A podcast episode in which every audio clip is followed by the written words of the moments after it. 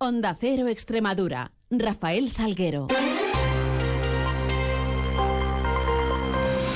Muy buenos días, son las 7 y 20 de la mañana y tenemos 10 eh, minutos por delante para contar noticias de Extremadura en este martes 19 de diciembre, en donde comenzará a amanecer en la región a partir de las 8 y 38 minutos. Se ocultará el sol esta tarde-noche sobre las 6 y 5. Miramos a los cielos que nos están acompañando y lo harán durante las próximas horas y lo hacemos con la ayuda de la Agencia Estatal de Meteorología. Marta Larcón, buenos días. Muy buenos días. En Extremadura tendremos intervalos de nubes bajas. Las temperaturas máximas se mantendrán sin cambios con valores de 14 grados de máxima en Badajoz y Mérida o los 13 eh, de máxima en Cáceres. El viento será variable tendiendo a componente oeste, flojo en general. Es una información de la Agencia Estatal de Meteorología. Y en carreteras, precaución al circular a esta hora por las vías Nacional 432 a la altura de Fuente del Maestre, kilómetro 63, en la Nacional 523, kilómetro 73 a la altura de La Pilara y en la X208 en San Gil. En las tres encontraremos obstáculos fijos. Son las 7.21, continuamos.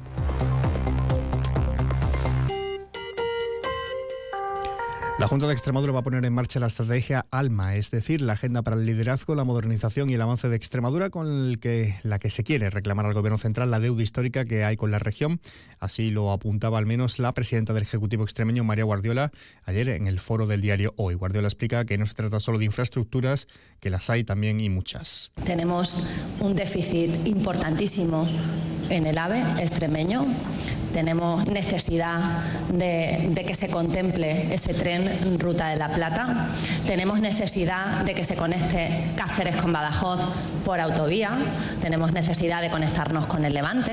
También adelantaba otra iniciativa, la denominada Ateneo, para propiciar la formación y la inserción laboral en el mundo rural y evitar así la despoblación. Vamos a poner en marcha un, un programa colaborativo en el mundo rural que se llama Ateneo y que va a incidir en esa formación a, las personas que viven en el entorno rural. Además, para fomentar la inversión en Extremadura, se va a crear un banco de suelo público que resolverá las solicitudes en un plazo máximo de ocho meses. Un banco de suelo público y lo vamos a hacer geolocalizando todos los recursos disponibles y con un compromiso la resolución de todos los permisos que sean necesarios en un plazo de entre seis y ocho meses, con la máxima colaboración del personal. También en marcha pondrá una ley de cohesión e igualdad territorial para que todos los extremeños tengan las mismas oportunidades, vivan, dice, donde vivan. Quiero anunciarles además que vamos a registrar una ley de cohesión e igualdad territorial esa igualdad que exigimos los extremeños con el resto de españoles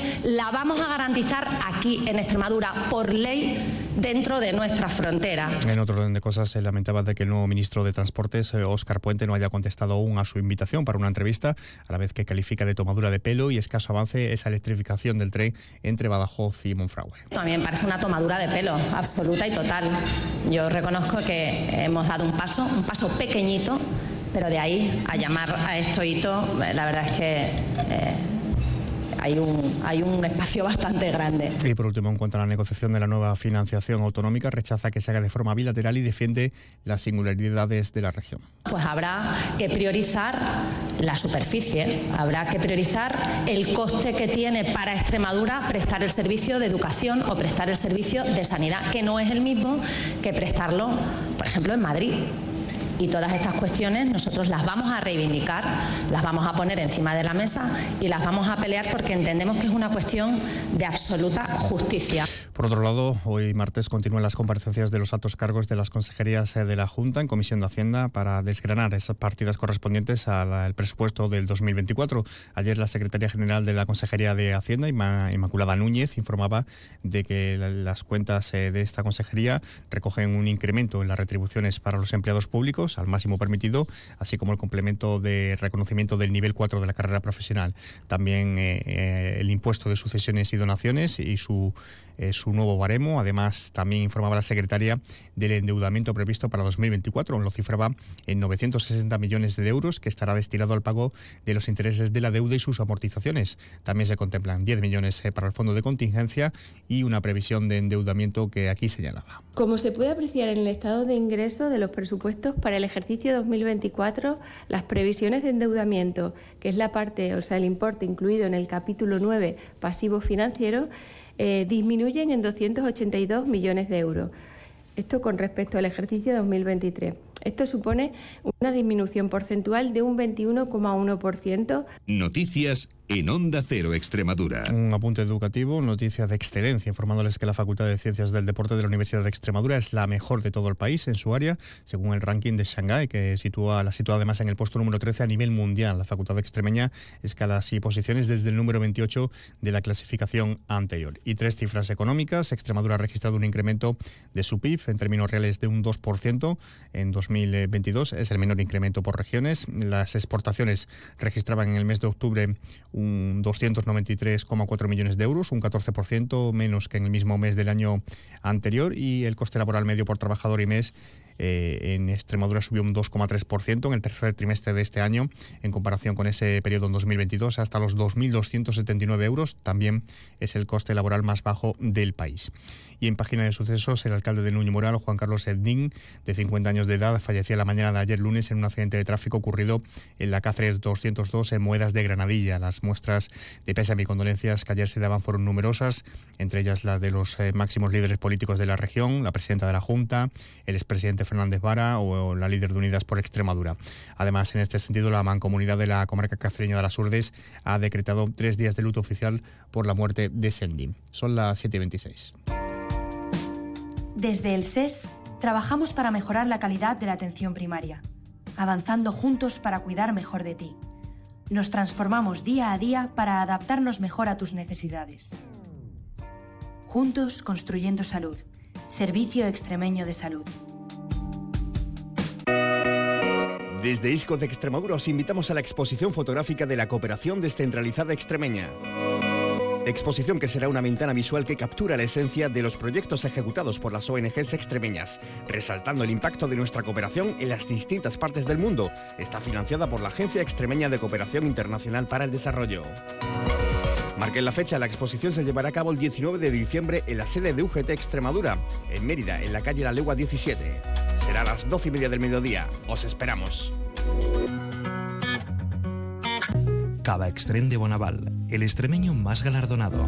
Compromiso de garantía, calidad e innovación. Bonaval. Felices fiestas. Jamón de bellota 100% ibérico, denominación de origen protegida de esa de Extremadura.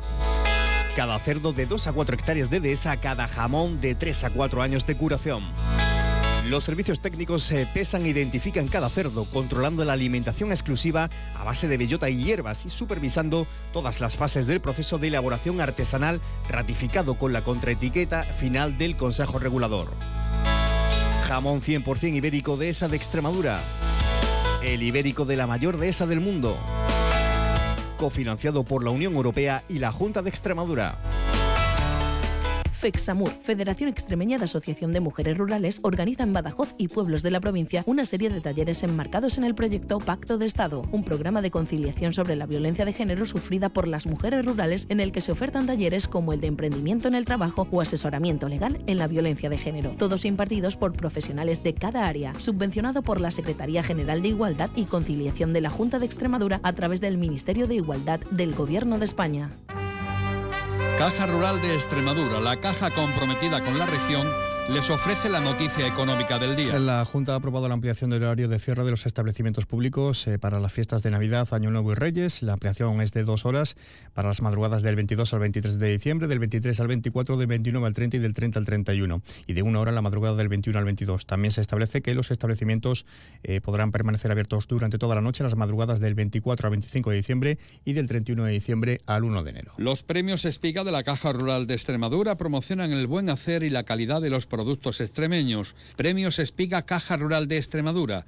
La excelencia convertida en premio.